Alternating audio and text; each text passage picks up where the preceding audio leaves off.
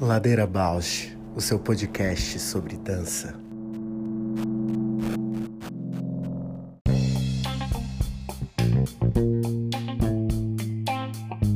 Olá, eu sou a Paula Petreca e esse é o Ladeira Bausch, um encontro semanal para mover os pensamentos de corpo.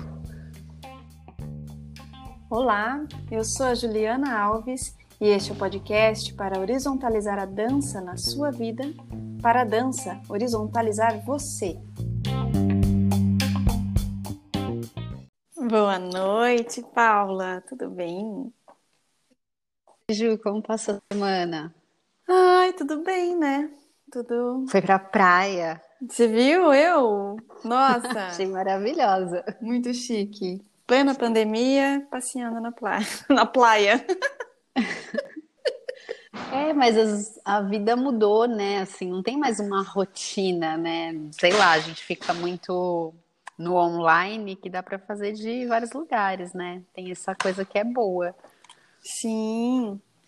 Não, e, e se for pensar, né, a praia ela é um lugar muito saudável, assim, né? Se, não, se a gente não fosse tão sedento de qualidade de vida e, e sol e praia, né? Ela é saudável porque é mais aberto, né? Ela é, tem uma expansão assim a vida, né? É, tem o sal, tem a areia, tem o sol, tem a luz, tem que um vírus talvez não perpetue, é mais aglomeração que é o problema, né? Mas é e o lugar fechado, né? É, se for pensar na, na qualidade assim do que a esse ambiente proporciona, é muito saudável. Né? Uhum. Foi um presente. Ah, que delícia, que maravilha. De pós-carnaval, né? carnaval que existiu de alguma maneira no calendário, mas sem ter acontecido, né? Enquanto enquanto festa, enquanto celebração. E aí, nossa, fiquei com uma semana meio confusa, assim, de resolvi trabalhar, né, não, não fazer o ponto facultativo. Uhum. Aí meus alunos também, muitos vieram, outros falaram, não, eu vou ter um carnaval mesmo que eu não faça nada. Ficou assim, cada um decide. Mas que eu acho ótimo. Parece que vai uma certa anarquia se instaurando. Sim, porque é, é a fuga, né, do que, do que se pode fazer no meio de uma condição tão restrita, né? É tão imposta. É, totalmente. De restrição, né? É, de restrição, de. Parece que fica uma anarquia pensando no lado bom da anarquia, mas também tem um lado do. Enfim, né, do que a gente está vivendo, de não ter diretriz comum para nada, uhum. que é um outro anárquico, né? Não um anárquico potente, mas um anárquico que desorganiza muito, né? Todos nós. Sim. E aí encontrar respiro é importante. Legal que você falar de anárquico, porque eu vim, né, eu vim de Ponta Grossa agora, então vim dirigindo, o Abel veio comigo. E eu tenho o costume de hum. pôr o podcast, né? Hoje eu vim ouvindo, às vezes eu vou ouvindo a gente, Uhum. E às vezes eu ponho outro para ouvir. Hoje eu vim ouvindo Mamilos, um, um episódio muito legal que é do Militância no Divã. Então me interessa, acho que as duas coisas. Uhum. E esse lugar elas perguntam qual é a diferença entre militância e ativismo. E agora você põe o anárquico, que quando você falou anárquico me fez assim, wow, mais uma uma questão, assim, né? Qual que é a diferença da, da anarquia, da militância, do ativismo, se é, para mim, a militância está no atuar contra, né, alguma, alguma, algum dispositivo de, de poder. O ativismo está em se colocar ativo a alguma coisa, né, para questionar, para problematizar. E o anárquico também, ele está nesse de criar caminhos diferentes, fugas, né? Criar estratégias. Não sei como que é para ti. Nossa, sim, totalmente. Esses dias eu estava falando com alguma aluna, né? Olha só, pode ser uma mega viagem minha, mas eu sinto esse lugar anárquico na potência, né? Na potência da criação do mundo. Uhum. E, e para mim, um dos lugares mais anárquicos que eu ocupei, por várias maneiras, foi, foi o tempo que eu morei em Portugal. Tanto porque a gente estava conectada com o SEM, que eu acho que é uma instituição, né? Se é que a gente pode chamar de instituição, porque o SEM é bastante anárquico uhum. em muitas coisas. E, ao mesmo tempo, o modo de vida imigrante, né?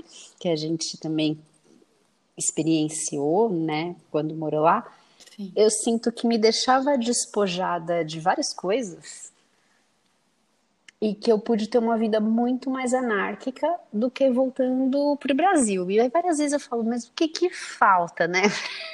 para eu poder, sei lá, sustentar, né? Ana. Sustentar essa anarquia. E aí são várias coisas, né? De de modo de vida familiar, de uma expectativa, acho que social em relação à tua figura. Eu acho que quando a gente é imigrante tem em algum ponto menos expectativas, ou sei lá, uma expectativa que já é tão baixa que é muito diferente. É a né? invisibilidade, né? né? Você é invisível naquele uhum. meio social, não estão à espera que você represente qualquer coisa, né? Que o meio tenha te projetado a corresponder, né? Eu sinto bastante isso. Total, e aqui eu fico assim, às vezes querendo ter um, um uns ímpetos mesmo mais revolucionários, mas me sinto muito amarrada em muitas coisas, sabe? Enfim, um pouco frustrada com esse meu, meu desejo anarquista. Aonde que tá esse meu anarquismo? Uma coisa que me interessa muito nesse nisso que a gente já né, apontou nessa nossa conversa, que lugar você coloca, né? Cada um de nós coloca, porque todo mundo tem as suas militâncias, todo mundo tem os seus ativismos, todo mundo tem seu lugar anárquico, e, e a gente pode desdobrar, mas foram esses três, essas três bombas que a gente resolveu levantar aqui. Apenas. Mas que lugar que a gente coloca, é, né, por exemplo, essas três coisas na nossa vida e como que a gente atua com elas, né? Porque elas já estão com a gente. E o que, eu me, o que me interessa hoje, nessa conversa que a gente vai ter hoje, e até pra gente agora, nós duas, assim, é qual é o tom, né? Que tom que a gente leva com isso? Que referência que a gente tem de militâncias, de de anarquia, de, de ativismo? Que são essas referências? E se elas é, o que acho muito contemporâneo é que tudo isso tem, se for, tem tomado outras formas, né? Outras falas, outros jeitos, e depois que se dá conta que, ah, então aquilo era uma anarquia, então aquilo mudou, então aquilo está militando, porque a coisa ela está tão criando formas, né, de atuar no mundo assim, que de repente revela algo diferente assim. E, e me interessa isso nessa porque eu sinto que há muito tempo eu entendia que é, sustentar um discurso ou atuar de uma forma mais potente, eu tinha que ser dura, né? Tinha que ser forte, que tem acho que muito a ver com um lugar, né, machista. Para você ter poder, você precisa ser agressivo, precisa se colocar de uma forma rígida. E agora acho que tudo tá mudando, assim, né? Nossa, te ouvindo agora, essa, essa questão do tom que você traz realmente é uma, uma característica que pode mudar tudo, né? Uhum. E aí, fazendo esse autoexame, eu fiquei pensando, nossa, que lugar que eu tô, né? Mais militante, ou mais ativista, ou mais anárquica. E o primeiro que me veio, assim, foi pensar o yoga. Uhum. E eu me considero, assim, no campo do yoga, uma, mais uma ativista, né? Porque eu estou muito ali nutrindo uma ação e essa ação de, olha, chamar atenção para o sensível, chamar atenção para um outro olhar para o corpo, um outro lugar sutil. E aí fiquei pensando nisso, é um ativismo sutil. Sim. Ah. E já muda tudo, né? E agora lembrei de outra coisa, que é, nossa, uma, uma coisa que eu adoraria que a gente pudesse falar aqui, que é o ativismo delicado. Eu acho que eu já até falei, né? Em algum episódio lá acho no que começo. Já uhum. do ativismo delicado, que são as, as artes manuais, né, como modos de modificar né, a comunidade e a sociedade na via do, da delicadeza, da manualidade, da construção, pontos, é, amarras, nós, costuras. E a própria manualidade, eu fiquei pensando aqui, né? Eu acho que tá no corpo numa maneira que seja fora desse mecanismo de produção, de objetificação, de hum. produtividade do capitalismo, já é um ativismo, né? Uhum. Acho que todas as práticas que trazem o corpo, penso desde esse ativismo delicado, do, né, das artes manuais, até a galera que está fazendo permacultura, que é mega corpo, né, do Sim. trabalho braçal. Eu acho que o corpo tem um componente aí.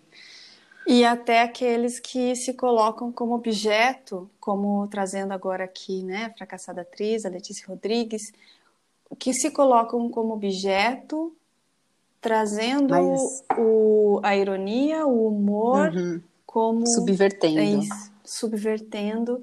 Ele é um, é um ativismo. É, mas performativo também, né? A gente pode pensar a Mama Lynch também nesse Isso. lugar. Que chacoalha, né? Chacoalha a partir de. Que quando você se dá conta, você, você riu daquilo que tá rindo de, si, de você mesmo, né?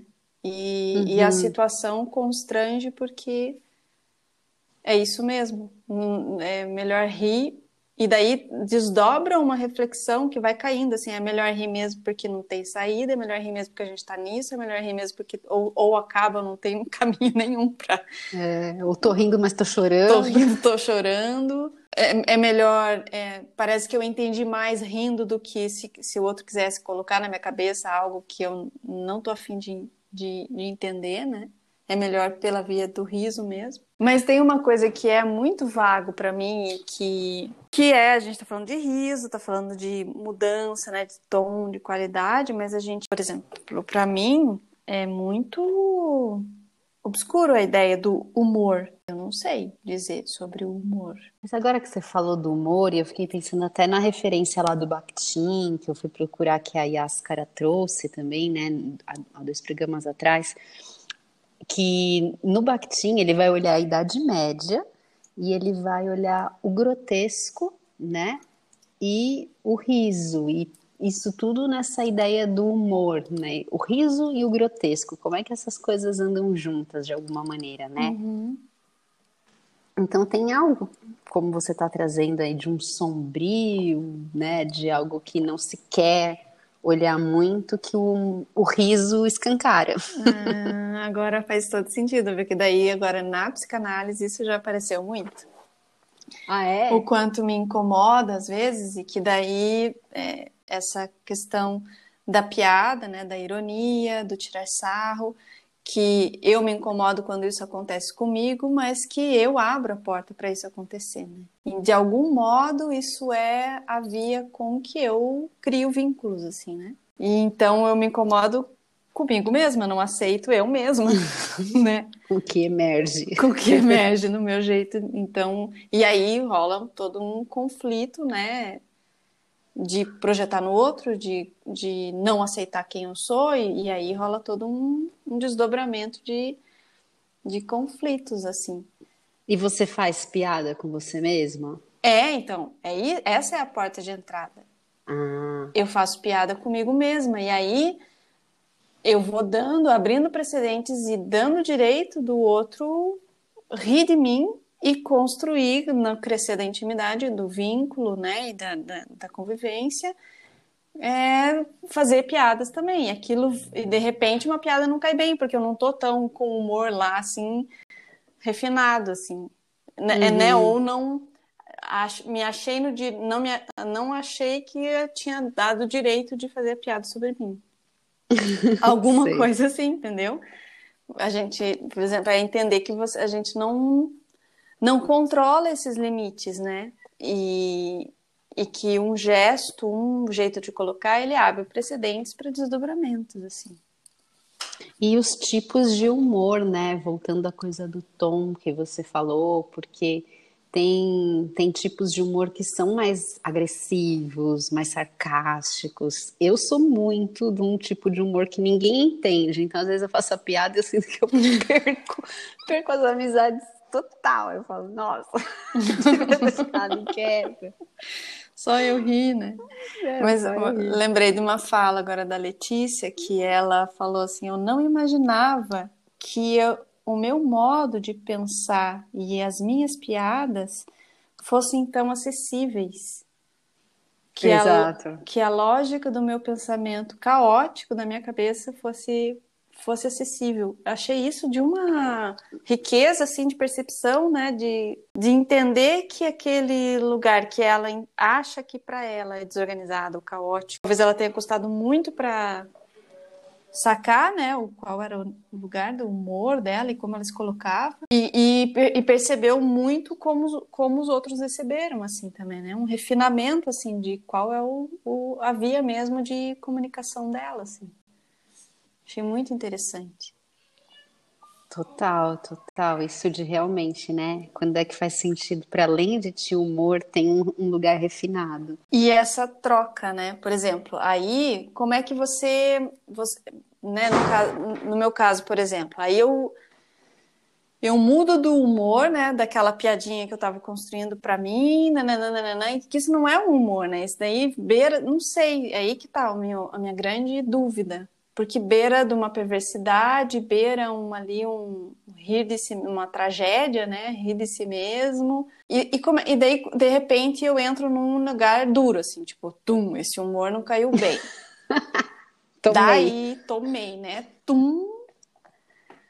E aí, como é que sai disso? É, e esse lugar, assim, do vácuo, que parece que não cabe humor nenhum, que eu fico assim, poxa, como é que tira isso? E, e, eu sei que tem pessoas, vejo assim, percebo que tem pessoas, tanto per, em performances, né, que estão ali driblando tudo que é tipo de sensação, é, né, perrengues e coisas assim, e de repente e o humor chega ou consegue driblar e fazer uma coisa. E no convívio também, de repente a pessoa tá se remoendo, mas ela consegue na via do humor driblar qualquer coisa, assim. Acho isso uma destreza absurda. Eu tenho a sensação, assim, um pouco de despersonalizar, sabe? Quando hum. o humor vem mais como um atravessamento, e aí meio. Lá vem a Deleuziana, olha eu. Uh, adoro! assim, né? De, de que nem quando você fala, ah, eu começo a fazer a piada, e de repente a piada vira para um lugar, né? E eu tomo aquilo com impacto. Mas, tipo, se pensando que a gente pode ser esquizo, né? Pode ser muitos, pode ser variados, uhum. aquilo vai num lugar. Mas tem tantos outros é que algum outro encontra onde rir daquele também, sabe? Porque eu acho que é isso. Quando o riso, né, tem partilha, a gente consegue se comunicar. Agora, quando não tem, quando é horrendo, aí tô pensando nessa outra coisa também, que é o nosso presidente, né? Que faz Sim. aquelas piadas e ri, e você fala, meu Deus, não consigo lidar com, não consigo rir junto com você, né? Exato. Aonde é, é que eu dou a volta? É, encontro esse rizoma, né? Esse rizoma aqui. Vou rir desse cara. Exato. Como é que, como é que ri, né? Porque é, como é que é ver aquela música? Porque rir de si mesmo é desespero, né? Uhum. Chega uma hora que não dá muito, né? É. Porque parece ser um lugar displicente, pouco, pouco implicado, né? É, eu acho que tem uma distância, né? Tô pensando agora em processos muito meus, assim, quando tenho essa capacidade de rir de mim, é porque eu já me desidentifiquei, como eu falei daquilo, me distanciei, é como se nem fosse algo tão próximo o que eu tô rindo. Uhum. Mas fiquei nessa agora de pensar que tem gente que ri, né, com o presidente. Exato. Sei lá. Como não sei que consegue rir de uma situação dessa. É. Ó, a gente tá rindo dessa situação. É, quando eu falei consegue rir de uma situação dessa, Dei uma risadinha, mas é uma risada de desespero. É, dá um nervoso, né? Mas é isso. Porque... Mas tô pensando naquela coisa bem assim, né? Tipo, quando ele faz a. Não é a primeira, mas é uma das piadas dele. Para ele foi uma piada, né? Que é horrendo quando ele fala: te estupro, não te estupro porque você não merece. Quanta uhum. gente consegue rir com ele, né? Tanto é que ele tá lá. E rir com ele e rir dessa piada, assim, eu fico. Uou! É né? É. Sabe que agora me veio viu o BBB, né? A eliminação da, da Carol Conká. E vi muito essa, esse lugar do riso também, né? o riso contido, o riso expansivo e o riso é, que é manipulado, assim, né? Por exemplo, um dos integrantes tipo, falando assim, ah, eu tô tranquilo, tô tranquilo. Mas era o que tava com o coração mais batimento, assim, né? E, e, super tranquilão e rindo, assim, ah, tô tranquilo, tô tranquilo. querendo, tipo, bancar o confiante, assim, né?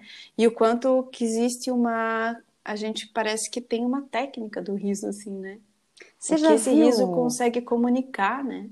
Eu sei que é super polêmico, mas você já viu os vídeos recentes do Jim Carrey? Passou por mim um ou outro, assim. Porque é muito doido, né? Porque ele é mega engraçado, né? A vida uhum. dele é a comédia. E ele vivia uns processos pessoais, assim. Muito louco. Nossa, altamente perturbado. Acho que das pessoas mais perturbadas que já se expuseram publicamente na sua perturbação, né? Uau. E eu fico pensando, como, como, no começo a gente falou, né? Que sombra é essa que também o humor acessa? Uhum. Bem, eu acho que agora nossa convidada está nos esperando. A gente Vamos pode falar... é, trazer ela para essas perguntas. então, eu vou falar da Gladys. Como Maravilhosa. Gladys. Gente, a Gladys eu conheci quando eu estava ainda bailarininha na escola e ela é, já estava fazendo pós-graduação, eu acho, e super atuando, assim, e pesquisando. E eu achava, assim, uma coisa muito... No... Sabe quando a pessoa fala e você olha... Eu ficava com uma cara, acho que, de pateta, assim, olhando e, e não alcançava o que ela falava, assim. Eu, eu não tinha reação de, de, de diálogo, assim, sabe? Porque ela é super acelerada muito inteligente, muito articulada, sensível, percepção assim aguçadíssima. E eu não, não acompanhava assim qualquer conversa assim. Ao mesmo tempo, em alguns lugares assim, tinha uma conexão, principalmente quando nós duas nos tornamos mãe. E aí teve ali assim uma conexão muito incrível de assim estamos juntas e conversas assim muito recíprocas, assim, sabe? Uhum. Sensíveis, profundas, é, de parcerias, assim, muito infinitas, assim, porque não são parcerias de dar o braço e vamos. Não sei, assim, de tipo, ela, a existência dela constela comigo, assim, né? Uhum. Uma coisa assim. E os trabalhos que eu acho que me interessa ouvir nesse, nessa linha do humor é isso, é exatamente isso, porque eu lembro dela dançando numa densidade assim fenomenal, assim. Só que era insuportável ao mesmo tempo, acho que tanto para ela e eu me identificava nessa densidade, sabe? Como se a dança precisasse ser de uma seriedade assim, sabe? De uma legitimidade, de uma coisa assim dura de existência e hoje, nessa mesma potência dessa densidade, ela trabalha o humor. Uhum. E é essa troca de visão de mundo me interessa muito ouvir dela, assim. Ai, que massa. Que massa. Eu já vi a Gladys, não conheço ela pessoalmente, só vi em cena, vi com o cachaça, né? Sem rótulo, uhum. e assim, uma potência ali no humor, né? No lugar de Sim. debochar, mas ao mesmo tempo te convidando para debochar junto. Achei muito potente. E assim, uma pessoa que se coloca no mundo de horizontal, que eu acho que é, uhum. é. Se existe alguém que eu. Que esse termo é tão importante para mim, de horizontalizar, ela é uma pessoa muito horizontal para mim, assim, muito horizontalizada. Então, muito afeto, assim, por essa conversa hoje. então, vamos chamá-la. Ladeira Bausch, o seu podcast sobre dança. Uhul! é sem cara. Ela chegou! Olha que é, é tipo, Só... diz que é amizade. Ai, que ótimo. E aí também? Bem, Gladys, e você? Sei lá, é muita coisa, né, meninas, nessa vida. Até as alegrias fazem chorar. Nessa pandemia. É isso mesmo. Ai, Gladys, tô Estamos bem felizes com você aqui. Acho que a gente tem muita coisa para aprender hoje, falar, gargalhar, yes. chorar também. Então, assim, a gente começa, né, pedindo para você se apresentar e a gente faz aquela perguntinha, né, em nome, né, em homenagem a esse nome do programa, do, do, do podcast. Quem é você na ladeira? Ah, eu adoro essa história da ladeira, que é a ribanceira, né? Vai rolando, tentando subir de volta. Eu na ladeira sou Gladys das Santas, Maria Samambaia, tentativa eh, de me segurar e subir de volta a ladeira, sendo mãe, professora, artista, é, tentando ser feliz, tentando me divertir com as adversidades é, principalmente dessas misturas que acontecem nesse corpo, né? Nos nossos corpos mulheres, e como a gente se, se reconfigura, reexiste cada dia, descendo essa ladeira com, com prazer também de rolar abaixo, para outro dia subir de novo, se tiver que subir. Acho que essa é a Gladys descendo a ladeira. Tá vindo assim dessa do carnaval, né? Fazendo uma transição para o mês de março. E a gente vai focar nessa ideia do humor, né? Como é que começou, Gladys, a tua história com humor? Como que foi a... você começou a perceber que o teu trabalho estava se direcionando para isso? Como que foi assim? Ah, então Vou começar a trabalhar com humor, vou começar a pesquisar. Então, Como que, que começou começa isso? junto das pessoas, né? Junto do, dos artistas que eu curto muito trabalhar, que é a Amabile Borsato, o Rony Rodrigues, e na época eu estava trabalhando com a Daniela Neri.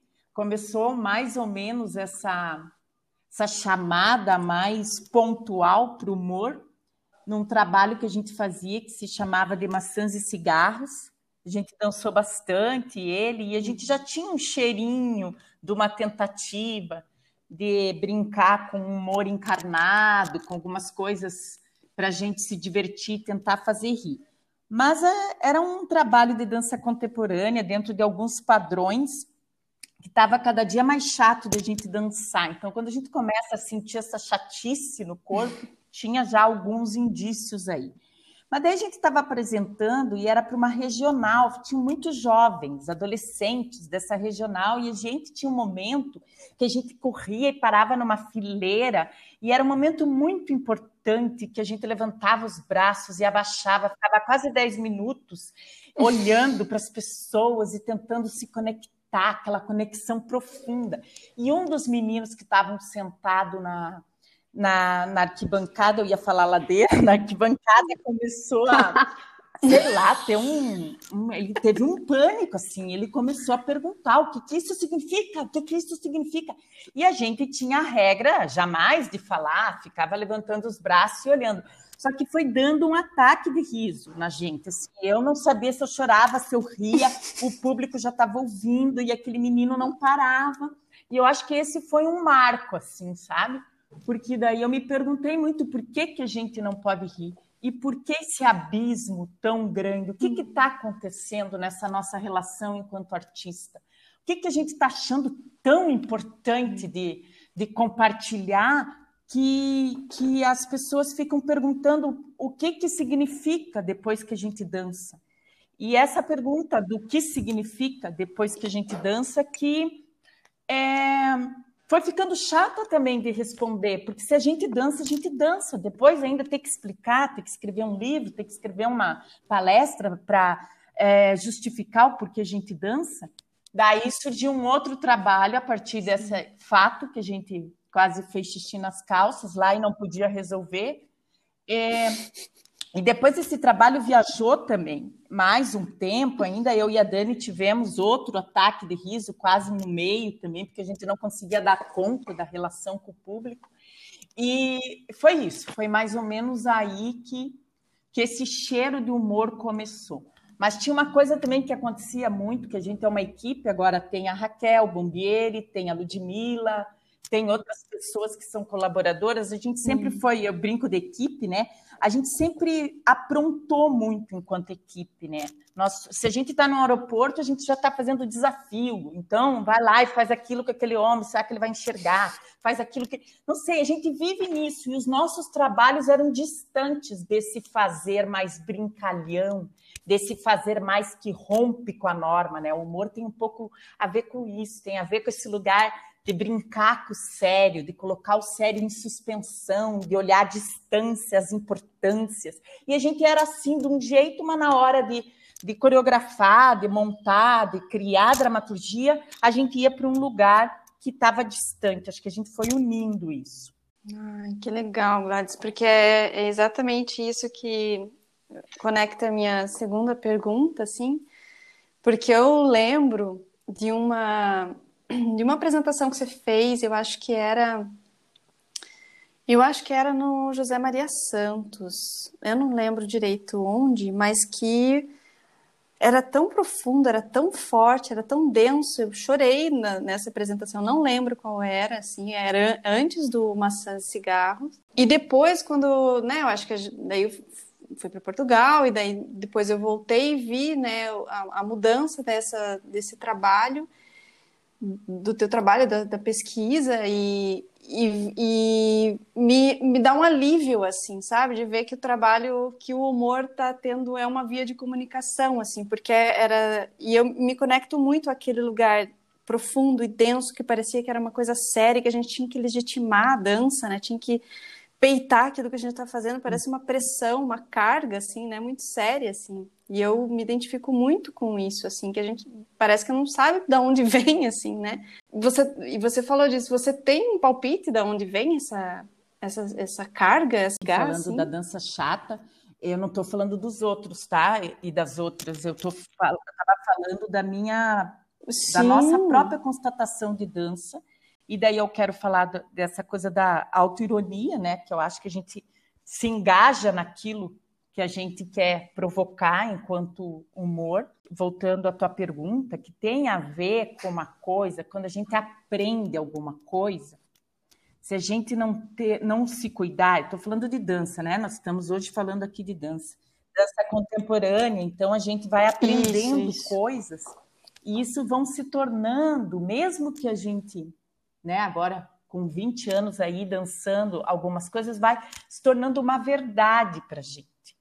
E tudo bem que seja verdade, tudo bem que seja um conhecimento é, árduo que a gente né, subiu muitas ladeiras para conseguir. A gente subiu, fez muito curso, a gente investiu muito para chegar numa filosofia diferenciada de dança.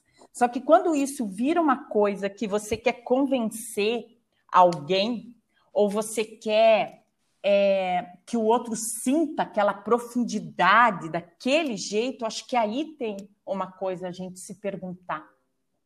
E tem tudo a ver com a discussão do humor, né? Porque o humor ele tem a ver com esse, eh, com uh, como é que eu vou dizer? Ele dialoga, ele compõe com o sério. Ele compõe porque os, ele vê o ridículo no sério, mas vê o, o, o sério no ridículo também. Então eu vejo assim que a dança não deixou de ser densa nem profunda. É, mas a, eu acho que uhum. é, brincar com humor cria um outro lugar que é de abertura no público e em nós mesmos, mesmas enquanto artistas, que é esse lugar de suspender um pouco a opinião e o saber, né? O humor, eu estava lendo uma mulher agora para a tese, que ela fala muito dessa experiência do nada e dessa experiência do nada que não sabe. O humor faz isso, é, ele sempre destrói um tipo de saber. Por exemplo, quando você vê uma coisa e ri, você destrói tua expectativa, tua opinião, o teu saber sobre aquela coisa. É, e é muito legal pensar nisso. O que a gente destrói quando a gente sai uhum. de um uhum. campo que, que, da dança que é só sério? A gente destrói é, é essa importância tão grande que a gente dá a coisa. Né? Então, acho que é isso que a dança contemporânea às vezes caminha, é muito importante. E relativizar essa importância mesmo sendo importante, que eu acho o grande barato.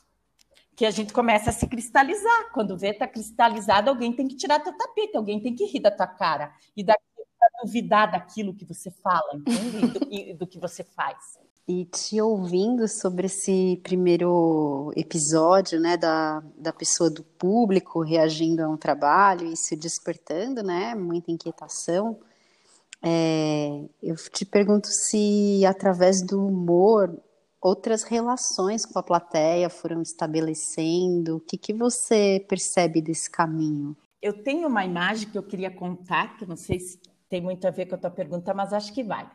É a primeira vez que eu vi alguém rir de verdade no tra num trabalho de dança que eu estava dançando, eu me desconcertei tanto porque isso não fazia parte, mas eu lembro até hoje, foi no humor, no swingnificado, a gente vinha dançando um mambo muito mal dançado, mas que a gente ensaiou tanto e achava aquilo lindo, mas vinha com aquele mambo, zug, zug, zug, zug, zug, e a gente estabeleceu uma. Não, mas era legal, só que a gente olha no vídeo, o Rony rebola para um lado, eu rebolo para o outro, a MAP sabe bem direitinho os lados, tá certo, e os dois se batendo ali, e tudo bem. Mas a gente está tentando, fracassando. O humor tem a ver com esse fracasso, né? Você não, não consegue uma coisa e o corpo vai fracassando. Daí chegamos na frente e a gente, a Map, eu lembro até hoje, ela que convidava o público para jogar imagem em ação e convidava uh, as pessoas descerem para jogar com a gente. Só que eu tenho a foto disso. Quando ela falou, teve uma um riso assim, tipo uma abertura, que eles não sabiam se eles riam, se eles não riam, se podia rir num trabalho de dança contemporânea, porque imagina, foi um corte, cara, vamos jogar imaginação e ainda a gente que tem que ir lá jogar. Acho que o Rony Rodrigues traz muito isso. Estou falando no sobrenome, que chique, Rodrigues. Ele traz muito isso de, de a gente estar tá sempre é, aprofundando essas relações com o público, mas o humor, segundo Bergson, que é um cara aí que é o famoso, né? Todo mundo lê, é, que fala de humor, mas ele fala que o, o, o, humor ele diz respeito a uma comunidade, né? A, quanto mais você entende daquilo que está acontecendo, mais você ri, né? Você não ri sozinho, você ri junto. Então, hum. pensar a relação com o público nesse sentido foi fazendo a gente cada vez mais, Paula, trazer o público para construir esse, esse tipo de relação, porque senão a gente poderia estar tá impondo mais uma vez o jeito que a coisa vai acontecer. Então, quando a gente jogou a imaginação e a uhum. pessoa se viu lá fazendo o movimento, ela construindo o motivo para depois todo mundo rir da cara do Rony, que não conseguia ficar parado na urna, e eles tentando é, acertar, né? É uma coisa muito bobinha. A gente começou com uma brincadeira o nosso primeiro trabalho que a gente assumiu mais isso. Mas eu acho que, que tem a ver com esse sentido de comunidade, tanto para construir o sentido como para destruir. E o humor é rebelde, ele destrói, ele vai, ele vai destruindo isso que a gente vai achando já para colocar como uma nova moral, né? Não sei. O hum. que mais que era pergunta? Não, era, era muito, era muito sobre isso mesmo. Adorei assim o que você trouxe do, do humor como comunidade. Até na introdução aqui a gente estava conversando, eu e a Ju, e a gente falou disso, né? De rir com o outro, rir com o outro. Eu até trouxe também a coisa do nosso presidente, que é um cara que tinha uma galera que ria, né? com ele. Não sei, eu não consigo rir com ele. Mas eu tô rindo aqui de nervoso agora, só de, de pensar nessas pessoas que riam com ele, né? E como isso constrói um afeto que. Enfim, né? Um grande afeto. Mas é que o humor, Paula, tem a ver com uma coisa. Não sei quem que fala desses caras do teatro aí que diz que às vezes a gente tá rindo e o outro olho tá chorando, né? É, isso é uma coisa também que no corpo, eu não sei se a gente está caminhando ainda, porque a literatura consegue isso, o cinema consegue isso. Você vê uma cena do cinema que você está rindo e você sabe que você não devia estar tá rindo. Só que você está rindo e depois está chorando e é constrangedor, né? Tem essa coisa do constrangimento que um, um riso é, faz, né? E eu, eu sei lá, eu sou obcecada em procurar isso na dança. Como é que um corpo, claro que tem que ser esse corpo estranhado, esse corpo que, que vai a fundo nessa, nessa dissonância enquanto linguagem, ele faz ao mesmo tempo você perder o controle dessas sensações. Porque agora eu vou te contar uma coisa que você vai ficar chocada aqui, que eu vou ter que falar. É, essa semana, para tese também, eu estou procurando umas coisas da política que fazem rir e chorar, né? Tem um, um vídeo do Bolsonaro que ele. Sério. Ai, eu nunca ri tanto na minha vida e chorei, depois eu senti muita raiva, tudo ao mesmo tempo. É o final do ano, daí tem um povo numa praia, já tudo grudado, tomando banho. Só que o vídeo eu não tinha visto, porque eu tenho me informado. Só que daí o cara tá com vestido de futebol, nosso Bolsonaro, com os capanga dele, num barco e ele se joga, ele ficou num biquinho, ele dá um biquinho assim, ele se joga na multidão, no mar, e ele gruda naquela galera, e a galera grita, lindo, lindo. Mas quando ele faz aquilo que ele se jogou, até meu, meus filhos vieram ver, a gente não, eu vi o vídeo dez vezes, e eu não parava de gargalhar. E com muita raiva e com muito choro ao mesmo tempo, que foi como eu comecei hoje falando, gente, na pandemia a gente está vivendo esse riso que é um riso revólver. Acho que quem fala disso é o Rony também, é um, um, é um riso e é isso que é o massa do humor, porque eu não quero uh, trabalhar esse humor aí que é falar mal dos outros e rir dos outros e eu acho que é um, um, riso em camadas, é um humor em camadas, que está te cortando com uma faca e ao mesmo tempo você está rindo. Mas esse homem se atirando de um barco com a camisa do, de futebol e se juntando à multidão, olha, desculpa se eu te decepcionei. Agora um momento de riso e choro ao mesmo tempo. Foi, ladeira abaixo. Você descrevendo, eu consegui dar risada. Quando eu vejo ele assim, eu não consigo. A cara dele nem aparece graças, ele é só uma pessoa muito alucinada. E o riso acho que tem a ver com essa contradição, né?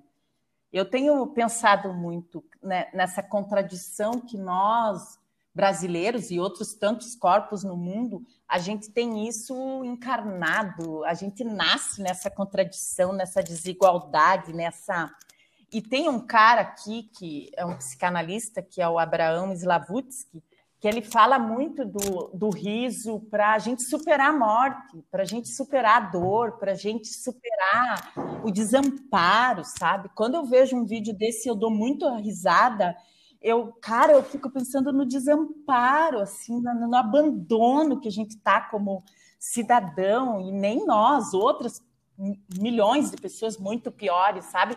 Então, tipo, é uma coisa que dá uma misturada, esse humor em camadas que a gente fala, e como que um corpo consegue, dançando, é, gerar esse humor em camadas, tanto em quem está lá, junto, meio que colaborando, mas assistindo, como quem está dançando.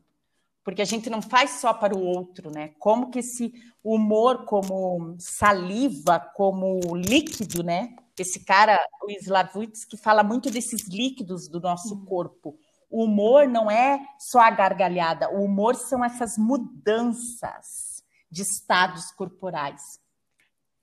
Né? E é muito legal, a mudança de estado corporal, que daí o denso, que a Juliana falou no início dessa entrevista, ele pode ser visto depois ou antes, mas ele tem mais espaço na pessoa que está lá junto com a gente fazendo dança, porque ela também riu, ela também chorou, ela também tem mais, mais líquido mesmo dentro do corpo para poder estar tá encarando um denso, que já é um denso misturado, não é um denso como grande importância, nem um denso uhum. como uau, é isso aqui, ó, que é a dança que eu quero que você acredite, né? É, mas eu sinto essa essa leveza, né? Ele traz leveza para poder ver o é. denso, é. Por... não é leviano, né? É, é leveza para poder, parece que é saltitar as questões, assim, né? Elas poderem saltitar no, no público, em quem está vendo e, e na relação entre público e, e performer, né? E artista. Daí tem muito a ver essa coisa da ladeira abaixo. Eu adorei esse título, porque eu usava a ribanceira, sabe? Descer hum. a ribanceira, Maria Samambaia,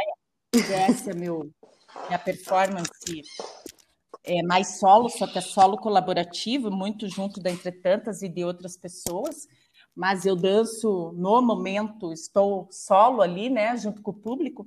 É, é uma coisa muito de descer uma ribanceira. Eu acho que o, o humor tem disso, né? É uma coisa que ele vai vai descendo, vai descendo, vai descendo e realmente vai chegando num nada. E é nesse nada aí que pode acontecer alguma coisa interessante enquanto relação. É quando a gente vai é, deixando de saber qual vai ser a resposta. Isso sempre me interessou.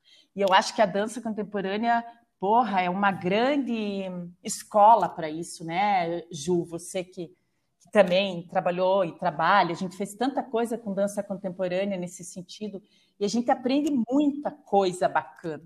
Claro, depois cada um vai para suas especificidades, mas esse lugar de não saber direito a resposta e de ir tentando é o que faz rir também.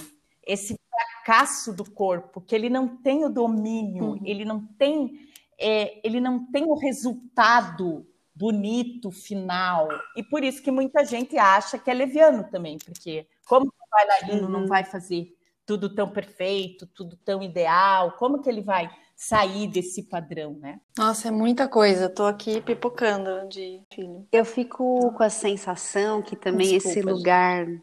de fazer o humor, né, ou de se colocar numa partilha onde essa possibilidade está considerada, ao mesmo tempo que tem eu acho que tem uma audácia, uma coragem, também tem uma fragilidade muito grande. E aí eu fico pensando, Gladys, eu já te vi dançando, é, acho que foi até recente, foi quando vocês dançaram a última vez o Cachaça Sem Rótulo aqui no Centro Cultural São Paulo. Hum. E aí, mil... Adorei mil vulnerabilidades, né? Assim, ri horrores, mas além de tudo que tá ali em jogo, teve aquele pipoqueiro, né? Que eu achei maravilhoso também, que entrou, fez striptease. E parece que foi contratado, ensaiado, nunca. Exatamente, parecia que era parte, né? E aí eu fico pensando assim, que corpo é esse, né, que tá ali? Você falou que a dança contemporânea treina muito a gente, e sim, eu acho que prepara a gente para lidar com todas essas aleatoriedades, mas o humor desperta às vezes também uma uma reação em quem assiste. Eu sinto muito mais inesperada. Será que é isso? Para mim foi completamente inusitado assim ver aquilo. Fiquei pensando, imagina como eles estão lidando, né? Eu sei, eu tenho Agora, que bom você falar disso, porque eu não ia falar, já tinha me esquecido tudo que eu ia falar. A entrevista é ótimo por isso, né? É, essa coisa do, do, do fantástico, né? Eu acho que eu tenho é, estudado o fantástico, né? Que é, um, que é um conceito que vem da literatura. Eu acho que o César me ajudou, traduziu o livro disso. A, a galera da Entretantas, por mim, também cheirou um pouco disso. Mas eu tenho pensado muito nesse humor que é fantástico, porque você falou uma palavra aí que tem a ver. Então, acho que isso está, de alguma maneira, nas nossas escolhas poéticas, estéticas e nosso jeito de trabalhar o corpo.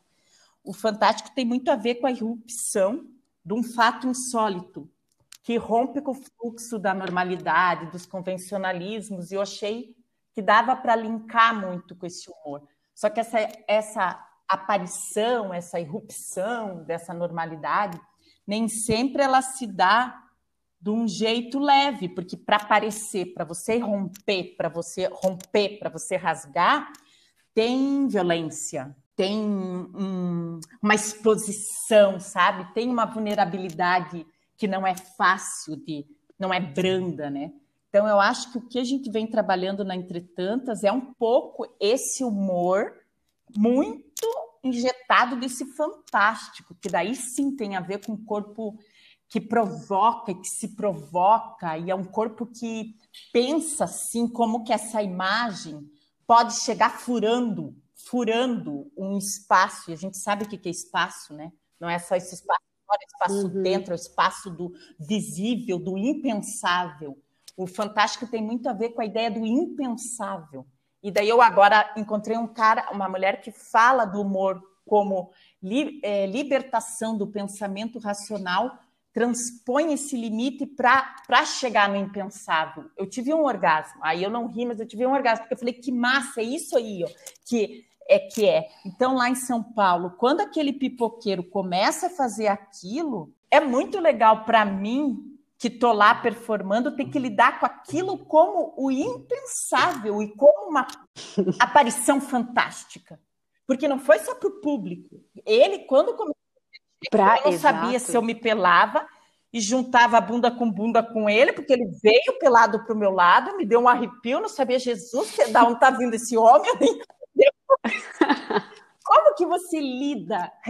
É esse, é essa ponte que é esse pequeno ou grande pulo da ladeira abaixo que foi ali o lugar para mim que meu, eu já podia parar agora de dançar, que eu vivi aquele momento ali. Cara, foi muito massa. Porque só para explicar para quem está ouvindo, o, o, nosso pipoqueiro no Cachaça, ele era, é contratado nas cidades onde a gente viaja no dia e explica que ele vai entrar com o carrinho e vai servir pipoca.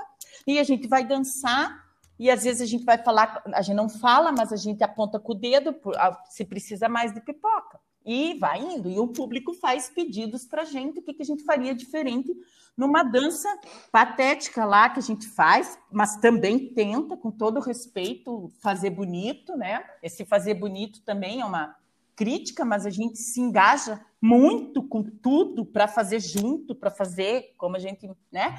E tá, e o público em São Paulo, não sei o quê, só que assim começou o trabalho.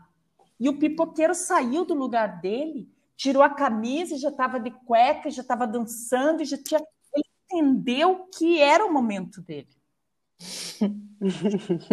ah, para mim aquilo é um grande presente, mas é um fato insólito dentro de uma dramaturgia que nunca tinha acontecido aquilo, né? Então eu acho que Sim. isso acaba que tem uma coisa que é violenta, né? Eu quero estudar mais sobre essa violência, que é uma violência que a gente tem na gente, que a gente tem no. Não tem como você falar que um humor rompe com o fluxo de normalidade sem ter um rompante no corpo. Por isso, fantástico, né? É muito rico ouvir você falar, assim, é muita poesia, muita coisa, imagens, assim, é um deleite, assim, sabe? Só ouvir também, que a gente falou da imagem, né? Só ouvir e saber que muitas pessoas vão poder. Muito grata. Uma coisa que, que a gente faz nesse momento, assim, encaminhando para o final, a gente faz uma pergunta assim de se você tem algum perrengue, assim, né? Se tem alguma situação, essa talvez ela entrou, foi fantástica e entrou junto, assim, né? Do pipoqueiro. Qual foi o teu perrengue, assim, na Ai, dança? Gente, que difícil. Eu sou das histórias. Eu fiquei pensando aqui o quão entrevistar pessoas é, são perrengues, assim, no bom sentido. Eu acho que o humor, é, eu me inspiro muito em pessoas, em pessoas que estão na rua, as pessoas que estão no meu cotidiano, em pessoas, em pessoas. É, mas agora me veio uma imagem que não, que não é nem risível nesse sentido, mas ela. Não sei, eu conheço algumas mulheres que. É, que vagueiam uh, enlouquecidas nas ruas, elas moram na rua, agora eu conheço mais ou menos umas quatro, mas na época que eu dançava samambaia, a Leila, ela me inspirou muito, uma mulher que vive cheirada, mijada, ela já não está mais lúcida. E, e como se inspirar né, numa pessoa dessa, em que eu conversava e ria muito, mas ao mesmo tempo é uma situação bem diferenciada, é uma situação social, né? E na hora do que eu dançava, eu sempre procurei respeitar mas algumas coisas eu, Gladys, já lia daquilo da Leila para não expor ela, porque ela não, não tem nem condições de me dizer se eu posso ou não usar aquilo, então eu sempre transcrevi para Gladys, porque muito da Leila tá na Gladys, né?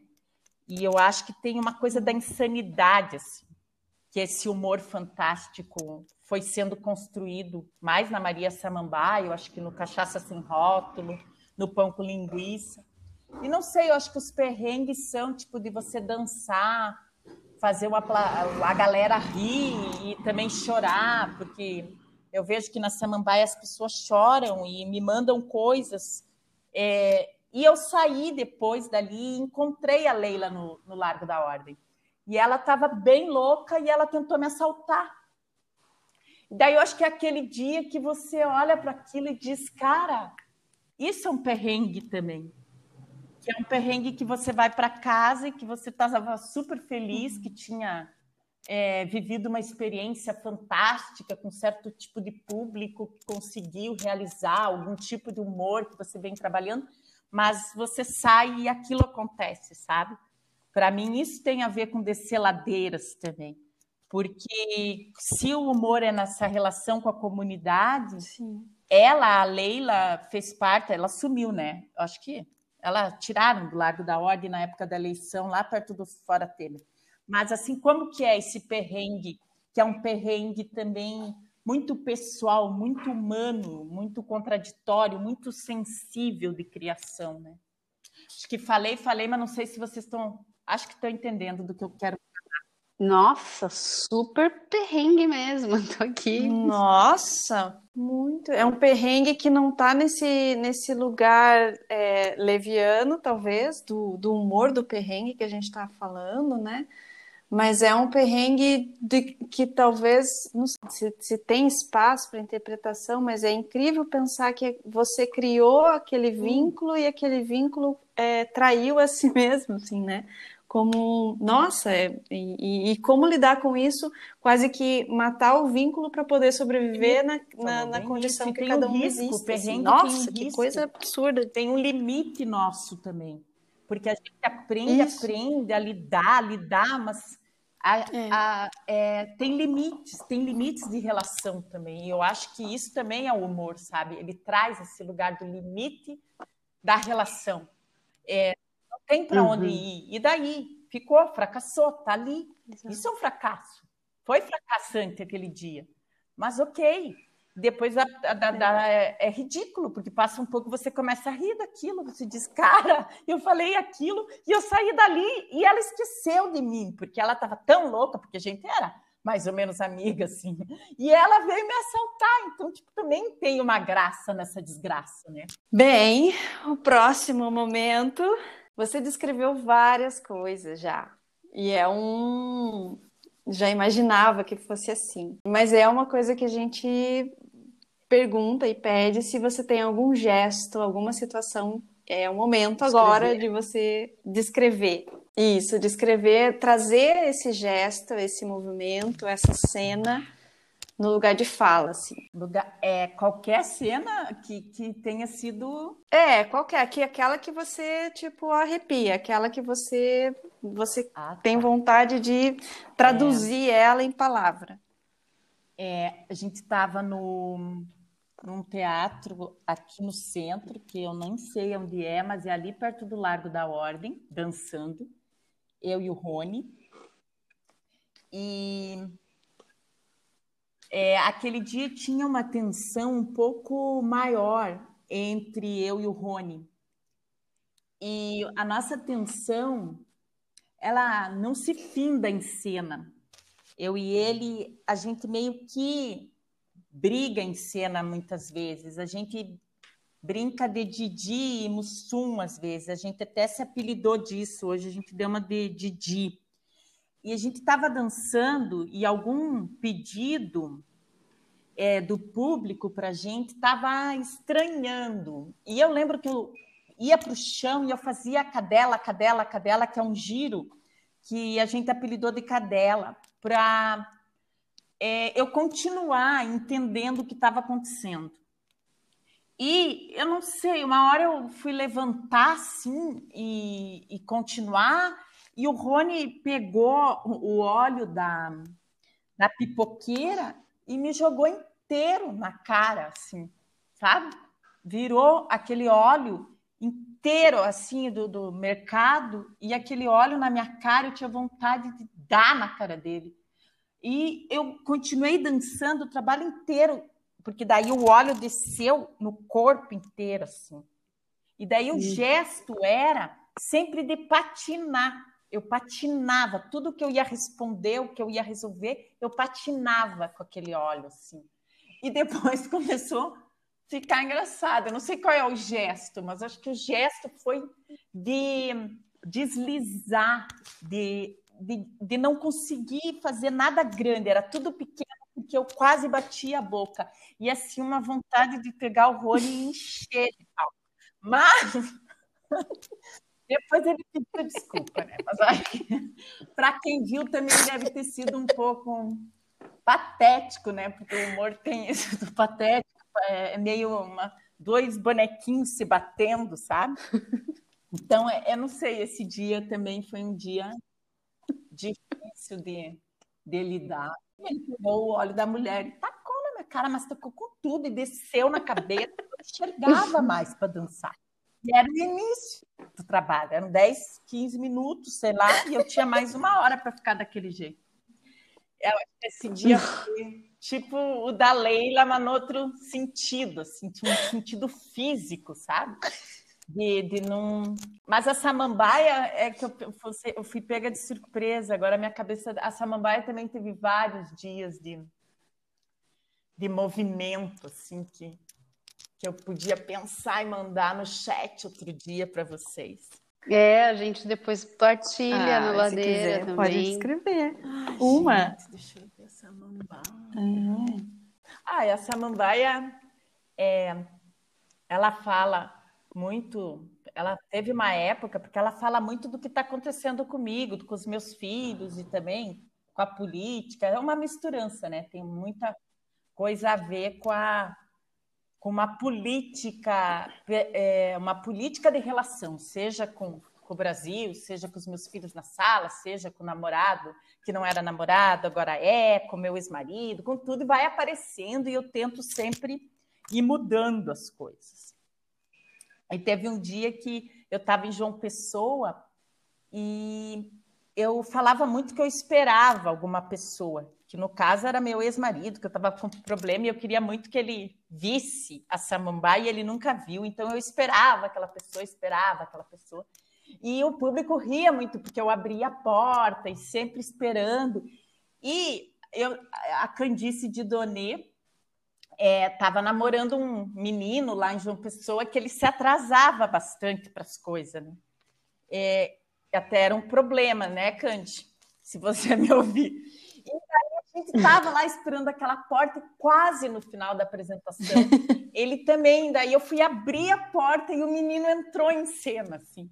E foi muito massa, porque tipo, tinha muita gente, por falar em comunidade, contexto, significado, muita gente que já sabia desse padrão, desse menino de chegar atrasado.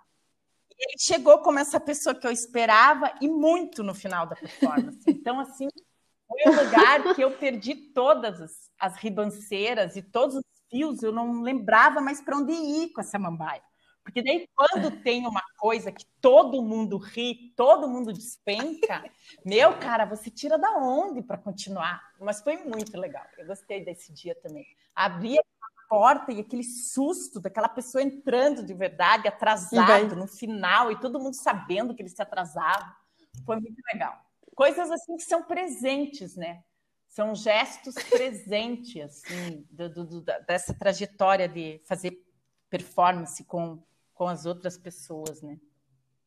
Isso fica na gente sempre. Sim, uma constelação, Nossa. né, a favor de, um, de uma dramaturgia ali, nada pensado. Que incrível! Adorei. Bem, acho que então é, chegamos ao final. Ficaria horas ouvindo você falar, Gladys. Muito, muita coisa que a gente não, terão, né, haverão outras oportunidades.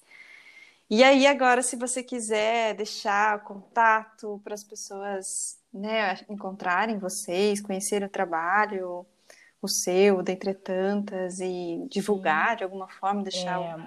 as redes sociais. Ah, o meu nome na, no Face no Instagram é Gladys das Santas.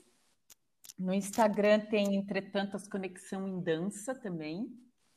E ah, essas coisas de site, blog, tá tudo desatualizado. Né? Com a pandemia, acho que a gente deu uma descida da ladeira. E daí eu acho que fica isso daí.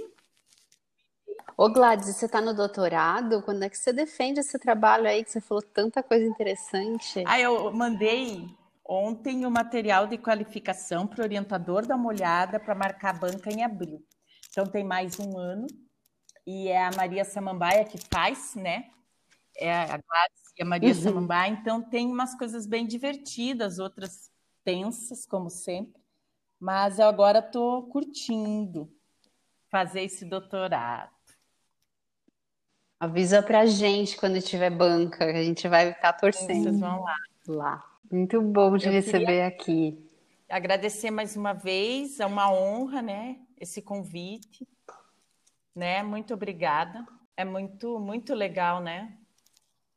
Discutir coisas que estão fazendo algum sentido aí para a gente hum. seguir. Nossa, Gladys, gratidão demais por aceitar vir conversar, tanta generosidade em, em descrever e falar. Nossa, tô assim realizadíssima. Obrigada, meninas. Obrigada muito mesmo, obrigada. muito especial. Mas... Bom, Paula, muito legal, adorei a experiência. Que acaba que, a, que sem ver vocês a gente cria um imaginário, né? Eu tô bem to mexida aqui, por isso que eu tô quieta. Tem um passado, no futuro, você, meu, é muito legal a experiência.